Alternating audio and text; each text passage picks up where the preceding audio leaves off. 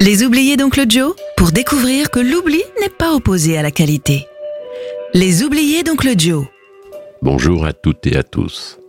Heureux de vous retrouver sur Sun à la découverte ou redécouverte d'artistes laissés sur le chemin de l'oubli.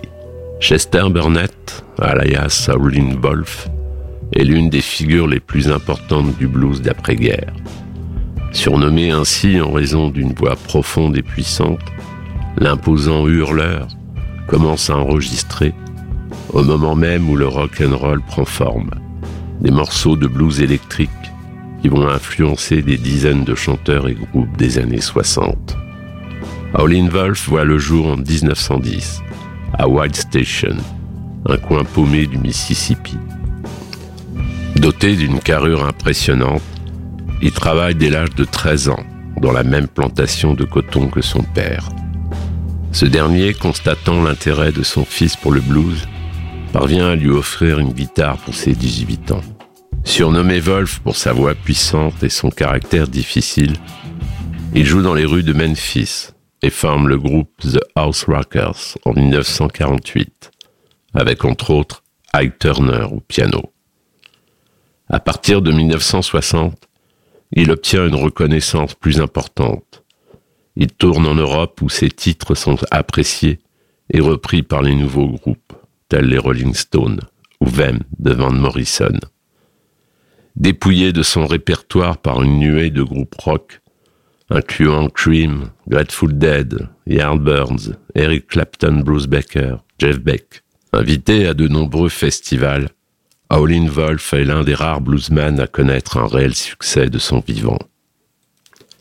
Atteint de plusieurs alertes cardiaques, placé sous dialyse et victime d'un accident de voiture, il s'éteint le 10 janvier 76 à l'âge de 65 ans.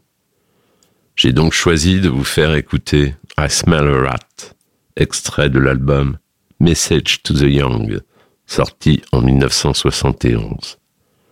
En espérant que les oubliés ne le soient plus, je vous salue et vous dis à bientôt.